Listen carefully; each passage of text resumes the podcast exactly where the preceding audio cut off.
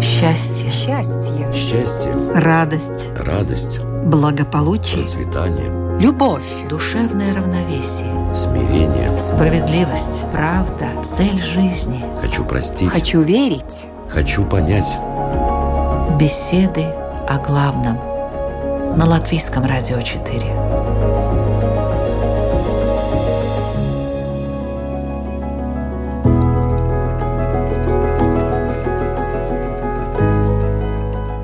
Программа «Беседы о главном». В ближайшие 45 минут о том, что волнует, заботит, о том, что может поддержать и помочь сделать правильный выбор, который может повлиять и на всю оставшуюся жизнь. Сегодня в беседе участвуют Равин и лютеранский пастор, ведущая Людмила Вавинска. Здравствуйте.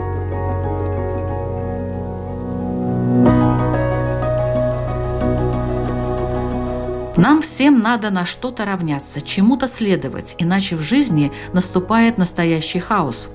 Это что-то называется эталоном. Эталон отношений, красоты, ума.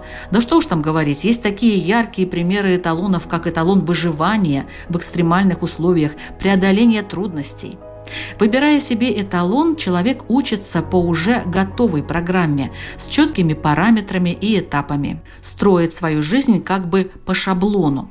Эталоны бывают разные, как и люди, и нет гарантии, что данный эталон не является лишь конфеткой в яркой обертке, горькой и ненужной, но порой такой желанной. С эталоном просто понять, что ты хочешь. Другое дело – камертон – для тех, кто, может, не знает, скажу, что в музыке это небольшой такой инструмент в виде металлической вилки или такой маленькой дудочки, которая издает только один звук – ноты ля первой октавы.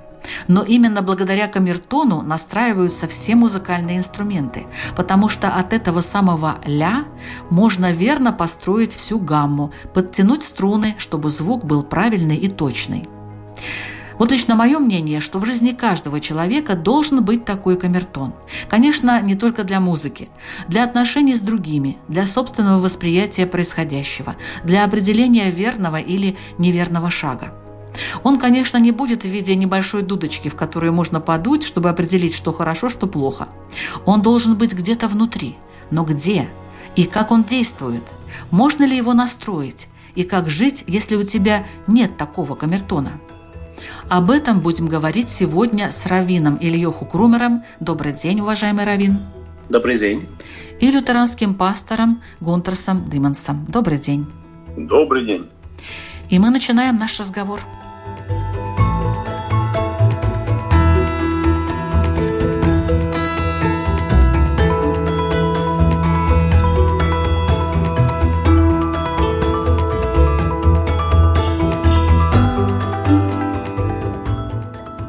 Должны ли быть у человека какие-то эталоны? Вообще, вот откуда они появляются? Что вы можете на это сказать, уважаемый Равин?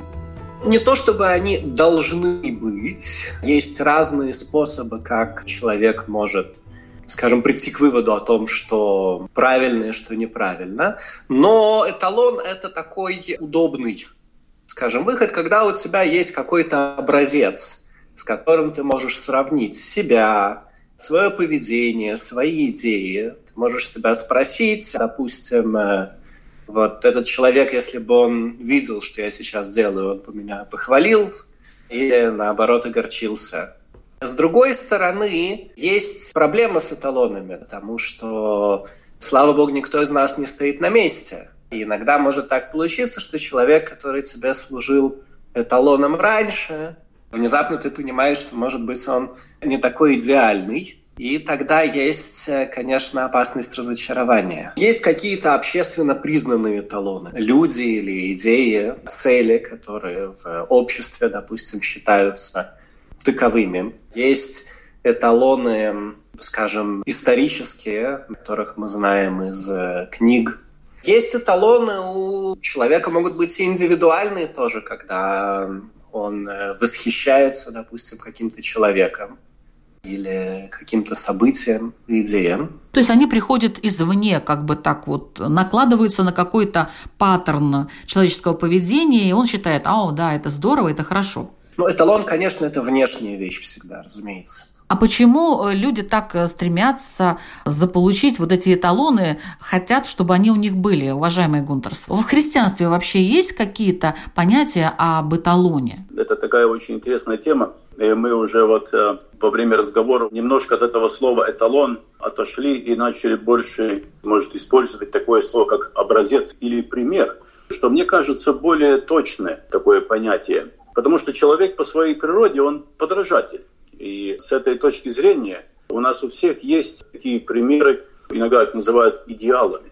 Если мы смотрим с такой точки зрения христианства, то в христианстве Иисус, безусловно, является таким примером, или мы скажем эталоном.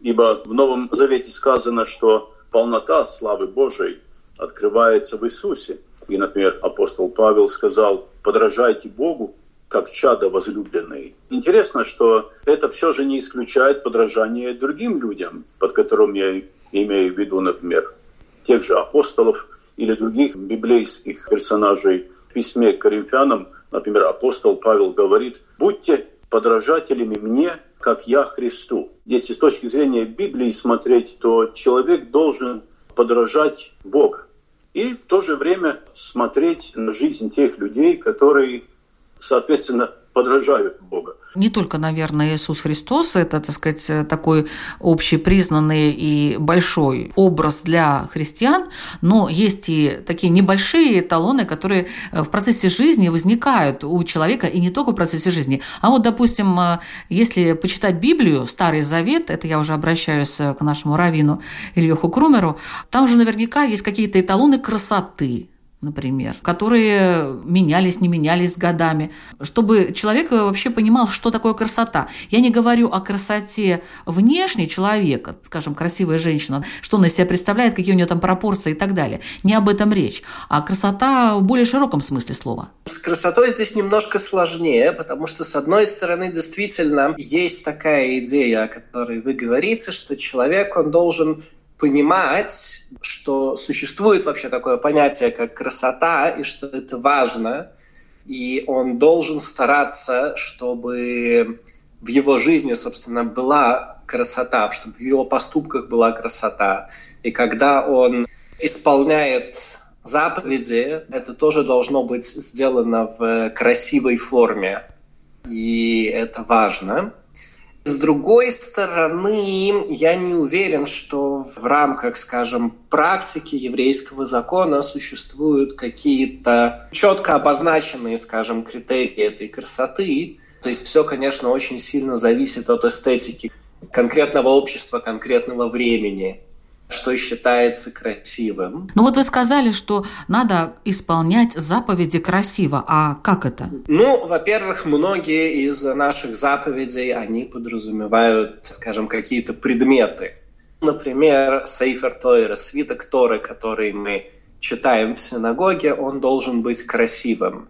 То есть он должен быть красиво написан, хорошим э, сойфером, хорошим каллиграфом он должен быть красиво оформлен, у него должен быть красивый чехол, он должен находиться в э, красиво сделанном арнакойдыше, этом специальном шкафу, в котором хранятся свитки Торы. И это важно по нескольким причинам. С одной стороны, это наше выражение уважения к э, этим святым вещам, тем вещам, которые мы используем для служения Всевышнему. С другой стороны, это то, как мы пытаемся через эти вещи повлиять на себя. То есть, когда человек видит красоту, когда он сталкивается с красотой, в принципе, это каким-то образом, скажем, размягчает его каменное сердце и помогает каким-то идеям проникнуть глубже в него. К сожалению, нужно сказать, что в наше время гораздо меньше, к сожалению, внимания уделяются красоте. Вот мы недавно с одним моим коллегой как раз об этом говорили, насколько, например, раньше старались, чтобы синагога была красивая. Даже в каких-то совсем отдаленных местах, в каких-то городках в Латвии, например, где там, может быть, жило несколько сотен человек, они все равно старались, чтобы синагога, она была красивой чтобы там была красивая мебель, чтобы это было красиво оформлено. А на сегодняшний день современные синагоги все-таки больше несут такое функциональное значение. Даже если там уделяется какое-то внимание красоте, то, как правило, это некая такая формальная красота, какие-то такие штампы, напечатанные на общем принтере. А должны ли мы действительно иметь какой-то эталон красоты? Ведь сейчас посмотрите современное искусство. Не будем брать церковь. Современное искусство. Это красиво или это некрасиво? Какие-то основы вообще красоты, эталона красоты, они должны быть, они есть, они будут дальше. Людмила, мне кажется, что современное искусство, оно не ставит себе целью быть красивым. Оно ставит себе целью, как правило, быть интересным. Однажды мы с одним моим коллегой обсуждали современную классическую музыку, и он высказался в э, таком ключе, что красота, она закончилась где-то вместе с Малером. А то, что, собственно говоря, происходит после Малера, это уже вопрос, что интересно. И, наверное, в определенном смысле этот феномен заражает все сферы жизни, в том числе и нашу тоже. Какая-то красота, она еще остается в движении мысли, когда люди стараются мыслить красиво, а не просто утилитарно к сожалению, тяжело с красотой. Что вы скажете, уважаемый Гунтерс? Какие-то эталоны да. должны быть вообще красоты? Или это все со временем меняется настолько, что, в общем-то, эталонов и нету? Сама идея красоты, если смотреть с библейской такой традиции или точки зрения, то она, конечно, начинается с творения этого мира, и это все, что связано в то же время с заповедями и с тем, что говорит Господь человеку. И это начинается вот с этого слова Божьего, и нас, конечно, ведет дальше и к самой красоте всего творения. И, конечно, в том же и человека по своей сути, и его тело и так далее. Это мы можем найти очень много таких мест в Святых Писаниях. Я думаю, что эта проблема вот именно в этом, что как-то человек постепенно стряхнул с себя вот эту божественность, то, что Бог ему дает. И постепенно он как-то перестает и видеть вокруг себя вот эту простоту, которую породил сам Творец. Такой пример будет хороший. Человек приезжает, например, на природу, на машине с какой-то компанией, они выходят там в озеро или в речку, или в море, не знаю, как, неважно. И вот они наслаждаются этой красотой, а потом в этом водоеме моют машину, поели, попили, оставили после себя мусор и, и уехали. Ну, как бы наслаждались они этой красотой, а в то же время эта красота уже потеряла какую-то ценность. Поэтому так и получается, правильно было сказано Равином, что сейчас уже само искусство — это уже не то, что красиво, а то, что просто интересно. Как немножко развлечь, чтобы сделать такого, чего еще вот не было. Я думаю, что на самом деле мы живем довольно э, такой сложной, я думаю, ситуацией, которую мы сами породили вокруг себя — что мы как-то стараемся это привести в порядок, но в то же время у нас больше нет таких представлений о какому порядку мы это хотим привести. Где же этот эталон? С чего нам взять вот этот пример?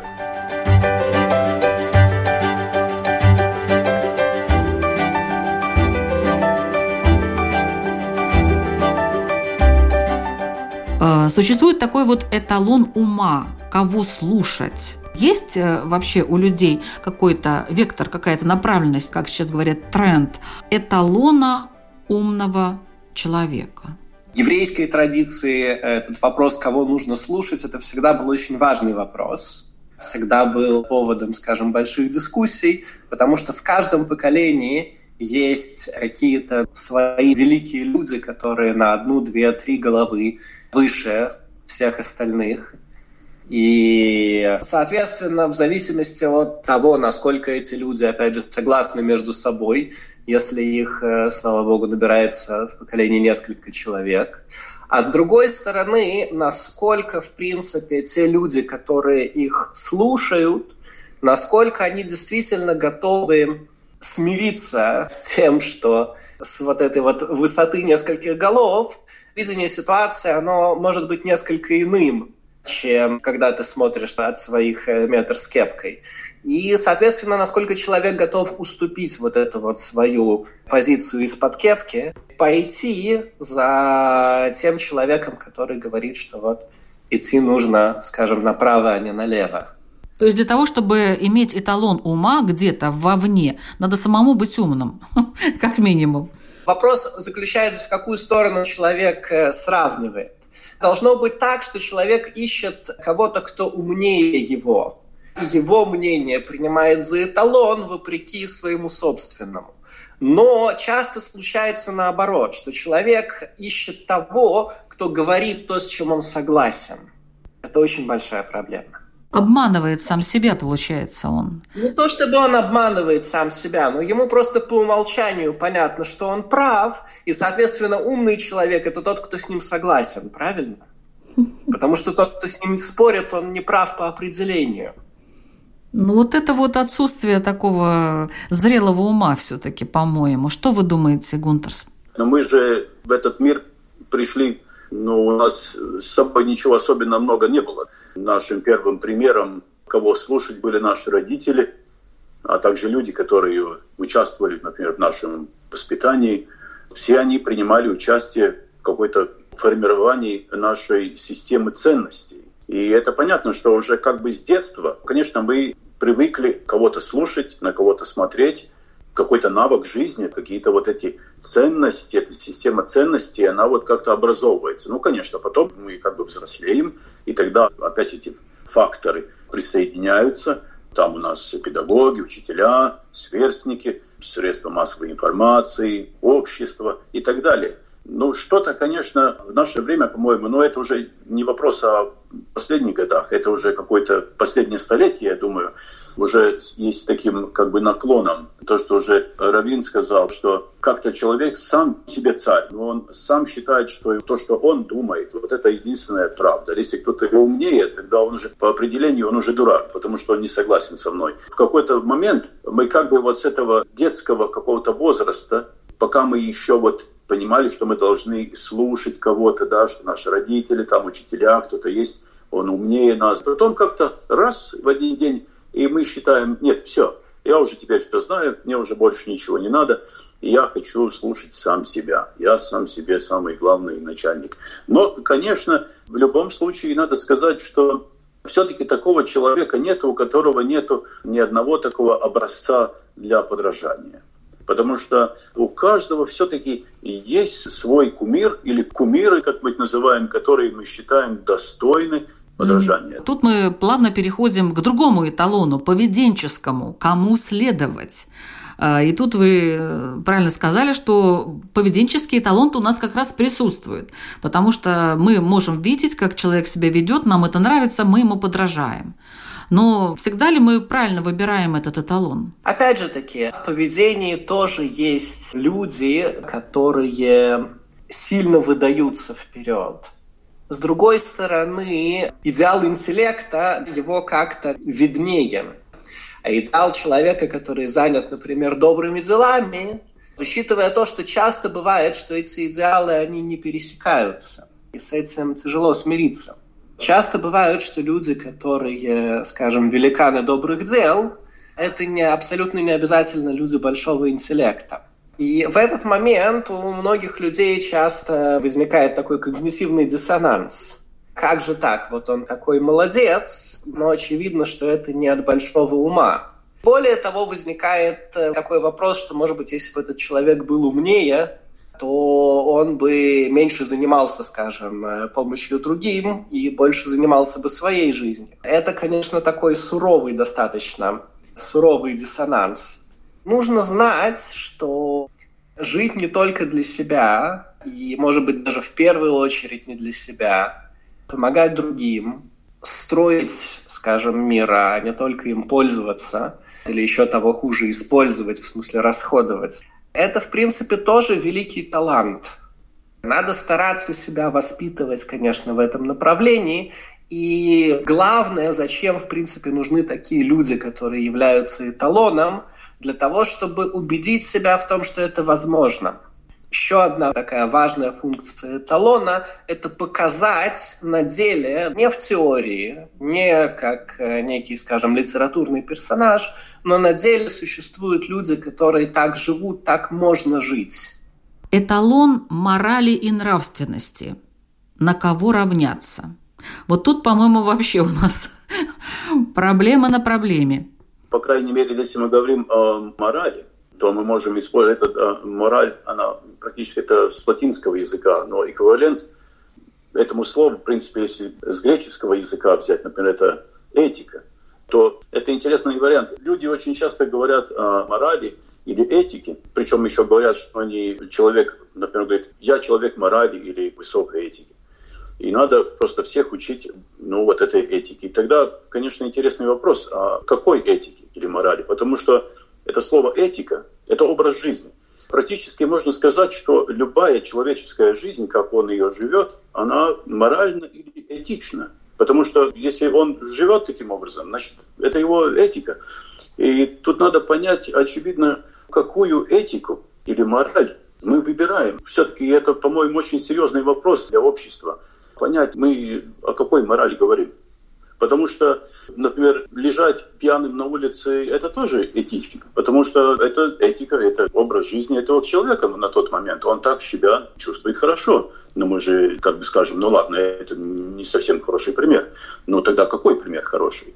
Но, опять же, если вернуться, например, к западной культуре, так она практически выросла на библейских основах. Тогда вот этот вопрос, или мы возвращаемся и говорим, мы берем как бы изначально – эту этику или мораль, то, что мы находим в святых писаниях, или это христианская этика, или какая-то другая. И на этом и надо как-то строить свою жизнь, потому что понятно, что мы все живем по какой-то этике.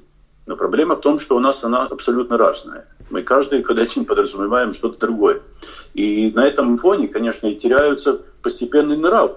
Потому что какая этика, такие нравы. Потому что это этика или мораль она проявляется. Нравственность – это как мы себя проявляем как люди, у которых есть какая-то наша этика, в которой мы живем. Потому что если кто-то живет то же самое, как я уже упомянул, например, если человек алкоголик, это тоже, в принципе, какая-то этика. Mm-hmm. Такие у него и будут травы. Это не обязательно, что человек, который выпивает, что он безнравственный.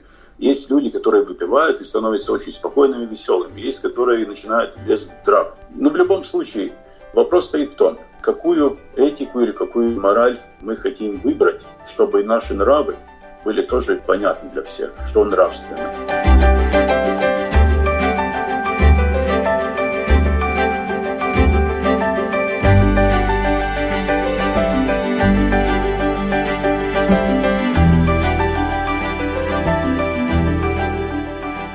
нашей беседы я поняла, что ни эталона красоты у нас нету, ни эталона ума, ни поведенческого, уж я уж не говорю про эталон морали и нравственности, который, оказывается, там, он очень разный, и хорошо бы вернуться, как э, уважаемый э, лютеранский пастор сказал, вернуться к основам библейским морали и нравственности. То есть мы уже ушли от них далеко, получается, и вот хорошо бы, если мы вообще их увидели с того пути, который мы уже прошли, увидели бы и поняли вообще, что это такое. Но во второй части программы мы поговорим о камертоне. И это еще более сложная тема. Я напомню, что сегодня мы обсуждаем тему эталон или камертон, что для человека должно быть важнее. И в разговоре принимают участие Гунтерс Дыманс, пастор Рижской лютеранской новой церкви Святой Гертруды и раввин Рижской городской синагоги Ильёху Крумер.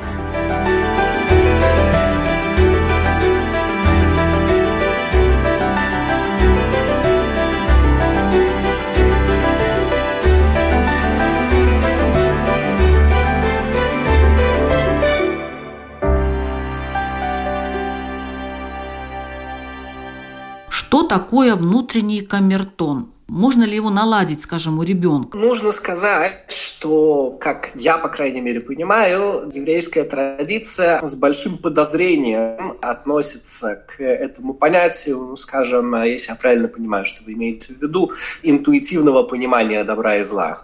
Но, с другой стороны, нам понятно, что человек, в конце концов, всегда делает свой выбор сам внутри себя.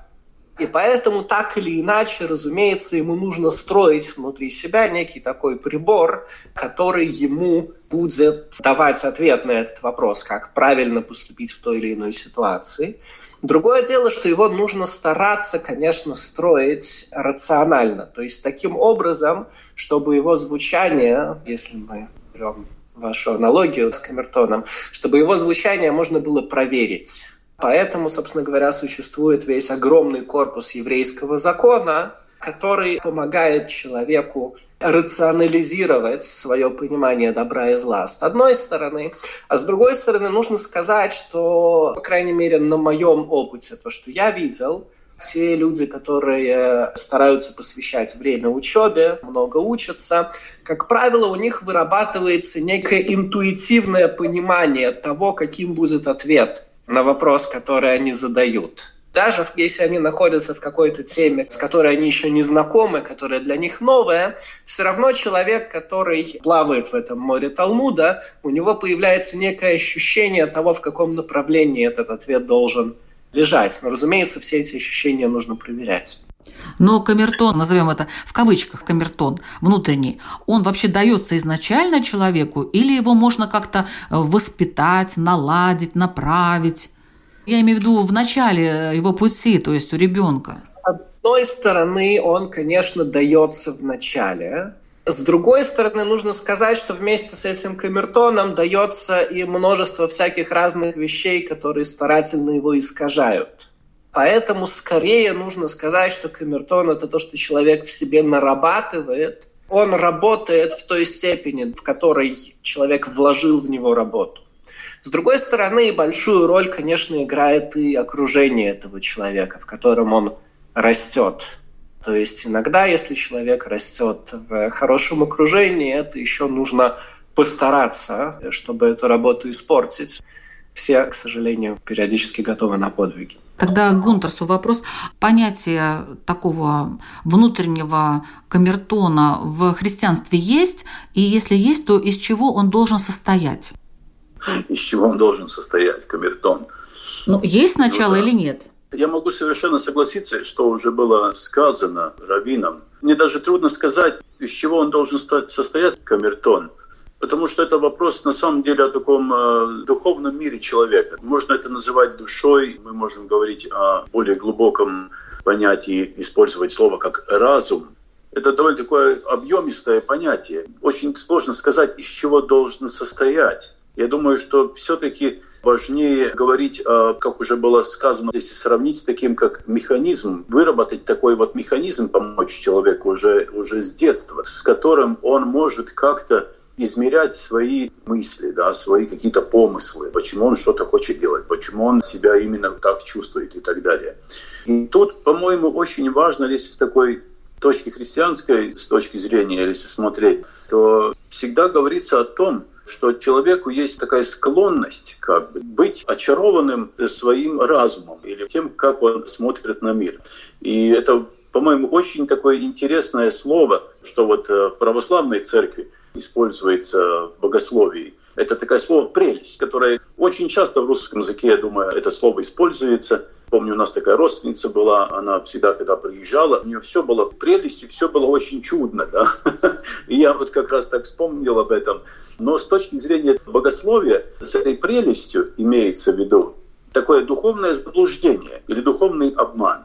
Это значит, что человек настолько занят вот этой прелестью своего внутреннего мира, что он в какой-то момент уже начинает жить такой иллюзией, и в этом состоянии, таком духовном, он практически уже не может даже понять или разобраться в этой своей духовной вообще ситуации, как он на все смотрит, где уже эта иллюзия, а где реальность. И поэтому я бы так сказал, что этот камертон очень сложный и в то же время очень важный механизм, если можем так его называть, который должен как-то постоянно постоянно регулироваться. Его нельзя оставлять ни в коем случае так, чтобы он там сам как бы развивался, потому что вот как с чисто христианской точки зрения, это присутствие греха в нашей жизни – это постоянно старается вот этот камертон, его как бы все время сбить с толка, чтобы человек опять вернулся в духовном таком обмане, в заблуждениях находился своего разума. И поэтому христианская традиция учит, что без определенной борьбы или дисциплины мы практически вообще не можем никак эту проблему вообще решать. Вы сказали, что камертон можно сбить с верной ноты. А кто эту ноту задает? Все равно человек на что-то ориентируется. Он не может просто плавать в пространстве, не зная, где вверх, где низ и так далее. То есть должен быть какой-то маяк, я не знаю, вот какой-то определенный, на который он настраивает уже. Может быть, это тоже Святое Писание, например, я так предполагаю, или что-то еще, какие-то другие книги, это общение с какими-то высокодуховными людьми. Я для себя так думаю. Может быть, это не так. Да, это очень важно, что с нами происходит вот в этом процессе развивания самой персоны как человека, с кем он общается, что он слушает, насколько он серьезно готов учиться. И это также относится и к духовной жизни, чтению святых писаний, заповедей, и так далее. Посещение богослужений, служение ближнему своему, на практике проявлять. Человек должен быть занят как раз вот этими, я думаю, большими духовными вопросами, которые потом проявляются в жизни по отношению к другим людям. Э, чем больше человек занят, ему меньше, я думаю, тоже времени наслаждаться и попасть в эту яму прелести, где он просто наслаждается сам собой. А что вы скажете, уважаемый Ильёху, на это? Кто задает ноту? Вот есть ли такое понятие в иудаизме? Можно сказать, что существует два таких основных источника, которые эту ноту задают. Первый, самый распространенный источник – это желание самого человека, потому что у наших желаний есть такая интересная особенность, что они в состоянии показать нам мир таким образом, чтобы он был э, сообразен нашим желаниям. То есть увидеть, каким образом то, что я хочу, это является еще и правильным. Может быть, собственно, определение того, что такое правильно, это и есть то, чего я в конце концов хочу. И тем более, если это, может быть, никому больше не мешает, а если и мешает, то, может быть, остальные могут немного потесниться, не мешать мне. И таким образом человек получает э, самую простую и понятную ему начальную ноту. Но, к счастью, кроме собственных желаний, кроме того, что в нашей традиции называется яйцероры, дурное начало в человеке, есть еще и его побуждение к добру, его желание выйти за пределы мира собственных желаний и войти в какой-то другой мир, который превосходит его по масштабу, отделяя святые вещи от не таких святых. У Ницше была такая хорошая формулировка, что каждое существо, оно создало что-то, что больше него самого, и, в принципе, мы бы от человека тоже ожидали, что он захочет себя превзойти. Вся, в принципе, еврейская традиция, весь этот огромный корпус еврейского закона, он существует для того, чтобы помочь человеку найти путь в этой жизни, который смог бы превратить его в нечто большее, нечто более умное, более доброе, более величественное, чем он сам со своими желаниями. И это та нота, к которой, если он будет старательно прислушиваться, то со временем она будет звучать и в его сердце. И, может быть, она будет звучать не только для него, но еще и для людей, которые его окружают. А были, собственно говоря, такие случаи, когда вот эта вот нота, которую человеку удалось сыграть, она после этого звучит на все поколения после него. Как камертон взаимодействует с эталонами? Уважаемый Гунтерс, знаете ли вы ответ на этот вопрос? Человек, это очень интересная мысль. Готов ли он превзойти сам себя? Я под этим подразумеваю, что человек, если у него такой вектор вообще, куда он направляет понятие все свое, он неизбежно встречается с концептом Бога. Если человек на этом смиряется и считает в один момент, что он не может превзойти Творца. И все, что он может делать, это просто находиться вблизи с ним. Тогда, конечно, и этот э, внутренний камертон в такой ситуации, он постепенно подстраивается, если так можно сказать. Тогда это два больших механизма, они как-то между собой могут найти какую-то коммуникацию. Это как два телефона, да, они между собой имеют какую-то коммуникацию. Это очень интересно, потому что сам принцип такой, если человек может все объяснить своим разумом, тогда он должен сказать, что его разум и есть сам Господь. Но проблема в том, что мы вот как раз и видим, что, во-первых, мы не вечны на этой земле, и фактически не можем даже доверять сами себе, потому что мы иногда делаем такие вещи, на которых мы сами потом удивляемся, на что мы готовы. Потому человек должен остановиться у такого рубежа, у которого он говорит, что нет, не мой разум, не то, что я понимаю, есть какой-то рубеж всего, но есть э, высший создатель всего, творец всего. я могу только в таком смирении искать и понять его волю, и подстраивать свой этот камертон под волю самого Творца. Это, по-моему, и то, что можно сказать, как подстраивать, как это взаимодействует. Это духовная жизнь. И тут мы как раз опять возвращаемся к этой красоте. По вопросе, а что есть красивое? Если у нас жизнь такая черно-белая и плоская, где все просто интересно, но нету этой существенной, этой красоты понятия, тогда мы вот и заблуждаемся нет какой-то глубины, нет какой-то духовности, да, да. тогда мы, да. да, действительно заблуждаемся.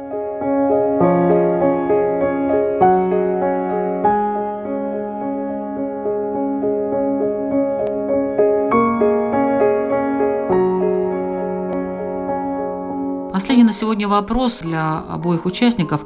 Как научиться прислушиваться к своему камертону? Пожалуйста, уважаемый Ильёху. Мне кажется, что, в принципе, человек естественно слушает себя. Другое дело, что вы имеете в виду, наверное, как поступать в ситуации, когда человек понимает, в принципе, что то, что он собирается сделать, это не очень хорошо, но очень хочется. То есть каким образом можно поднять, скажем, голос правды в своем сердце? Мне кажется, что это вопрос ответственности – разница между взрослым человеком и ребенком, она в том, что взрослый человек, он всегда смотрит на вещи с точки зрения той ответственности, которую он несет. И, соответственно, если его э, желания говорят ему, что я вот хочу это, вопреки тому, что я понимаю, что это может быть не очень хорошая идея, то взрослый человек, он должен себя спросить, а каким образом, в принципе, я отвечаю за свой выбор? Какие будут последствия того, что я получу то, чего я хочу. Смогу ли я каким-то образом потом исправить эти последствия? А настолько ли мне интересно получить объект своего желания, чтобы потом годами разгребать те завалы, которые из-за этого получатся. Вообще очень многих, конечно, глупостей удалось бы по жизни избежать, если бы человек, находясь в состоянии перед действием, он задумывался бы о том, как, собственно говоря, он отвечает за это. То есть даже не вопрос о том, или это правда, или это неправда. Мы привыкли говорить в рамках научного мышления, что самый важный вопрос – это вопрос, или моя теория, она находится в согласии с фактами. Но, может быть, на самом деле существует более важный вопрос. Вопрос того, а как я отвечаю за правильность своей теории – вне зависимости от того, согласна она с фактом или не согласна, как я за это отвечаю? Хочу ли я вообще за это отвечать?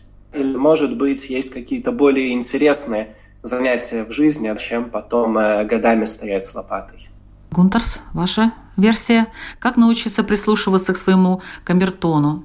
Равин тут э, выбрал такую версию, когда человек что-то собирается сделать, хорошо это или плохо.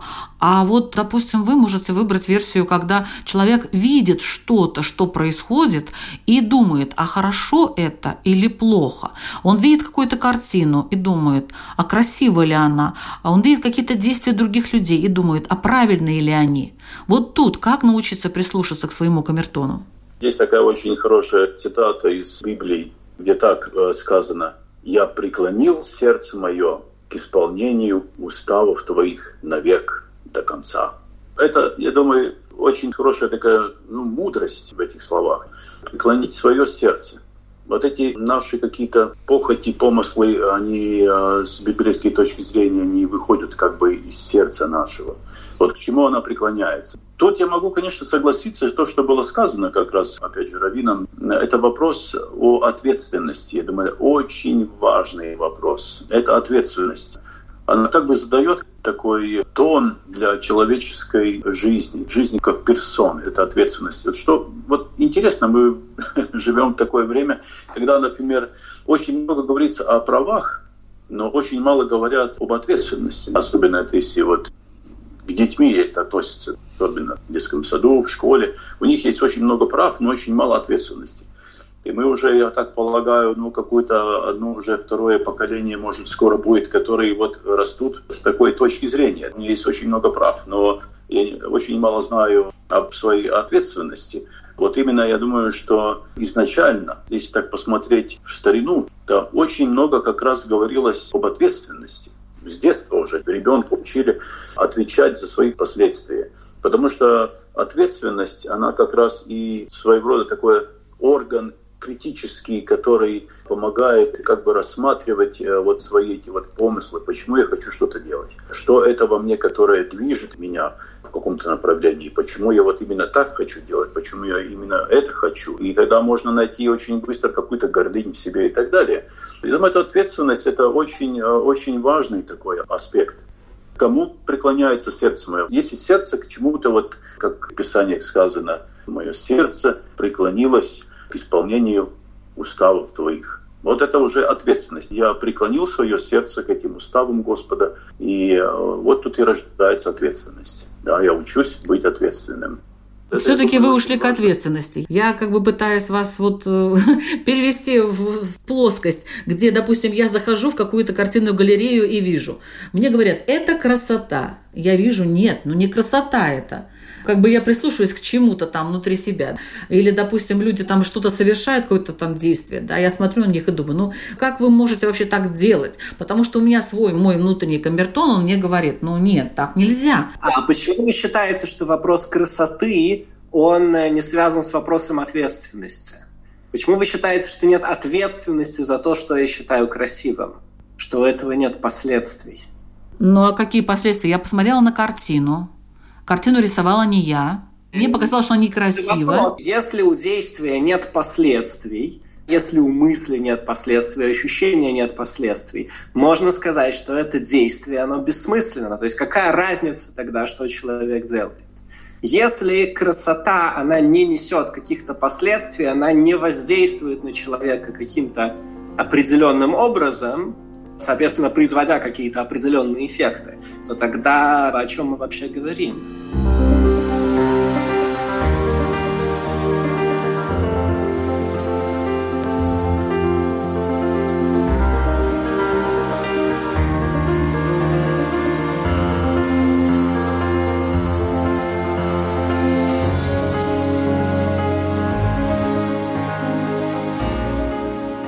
Заключение ваши вопросы, уважаемые участники, нашим слушателям, которые наверняка с интересом прослушали эту программу о эталонах и камертоне. Пожалуйста, свой вопрос задает лютеранский пастор Гунтарс Дыманс. Мы приближаемся опять к этому прекрасному рождественскому времени. Мой вопрос будет таков. Как вот эту рождественскую идею или этот эталон, который нас движет к этой доброте, к этому свету, тем подаркам. Как нам это продлить, чтобы это не было один раз э, в год, но чтобы это нас сопровождало каждый день? Спасибо. Свой вопрос задает Равин Ильёху Крумер. Была такая история лет 250 тому назад. Был такой известный праведник, мудрец Левицик из Бердичева. И вот однажды его пригласили в какое-то место дать урок, и человек, который его пригласил, попросил, чтобы он в этот день, значит, вел молитву в общине. И, значит, все собрались на молитву и видят, что вот стоит э, Рабловейцек, закутавшись в талос, такой как бы плащ, который одевают во время молитвы. Ходит перед амудом, перед стендером, перед которым он должен стоять, и о чем-то оживленно с собой беседует эмоционально. Так продолжается пару минут, потом Раблевисик срывает с себя талос, бросает его на стендер и выходит. Соответственно, тот человек, который его пригласил, он выходит следом за ним, говорит Раблевисик, что такое. Я вот много усилий приложил для того, чтобы вы приехали, чтобы вам дали эту честь вести молитву. Что происходит? На что тот ему ответил, вы понимаете, когда я стал вести молитву, я увидел, что мой яйцерора, мое вот то самое дурное начало, оно тоже одевает талос. Я у него спросил, а что, собственно говоря, ты делаешь? То он мне ответил, ну как что, я вот собираюсь молиться, ты молишься, я молюсь. Он говорит, а это что, всегда так, когда я становлюсь молиться, ты со мной молишься? Он говорит, ну, конечно. Да как по-другому? Он говорит, ладно, когда я вот у своего учителя, у Магида из Мезрич учился, ты тоже со мной? Говорит, конечно, я вместе с тобой был, и вот сейчас я собираюсь тоже молиться вместе с тобой. Тогда, говорит Рабловицик, я сорвал талос, бросил его на амуд и сказал, ну тогда молись сам. Соответственно, вопрос заключается в том, на основании чего, если, собственно говоря, смотреть больше не на что. Человек, которого пригласили провести урок в общине, привести молитву. То есть его назначили эталоном, которому, в принципе, смотреть особенно некуда. Как ему почувствовать, что в его камертоне появилась какая-то такая фальшивая нота? И главное, что после этого делать? Учитывая то, что, в принципе, он, как правило, не может просто так сказать, знаете, ребят, я тут как бы обнаружил, что я не очень достойный, я ухожу. Потому что ему на это скажут, кого, пардон, мы должны поставить вместо тебя. Как найти эту фальшивую ноту и что с этим делать? Как найти эту фальшивую ноту и что с этим делать? Давайте мы все задумаемся над этим вопросом. Беседа о главном мы звучим каждую среду в 2 часа дня на Латвийском радио 4. Ведущая Людмила Вавинска. Всего доброго. Счастье. Счастье. Счастье, Радость. радость, Благополучие. процветание, Любовь. Душевное равновесие. смирение. Справедливость. Правда. Цель жизни. Хочу простить, Хочу верить. хочу понять. Беседы о главном. На Латвийском радио 4.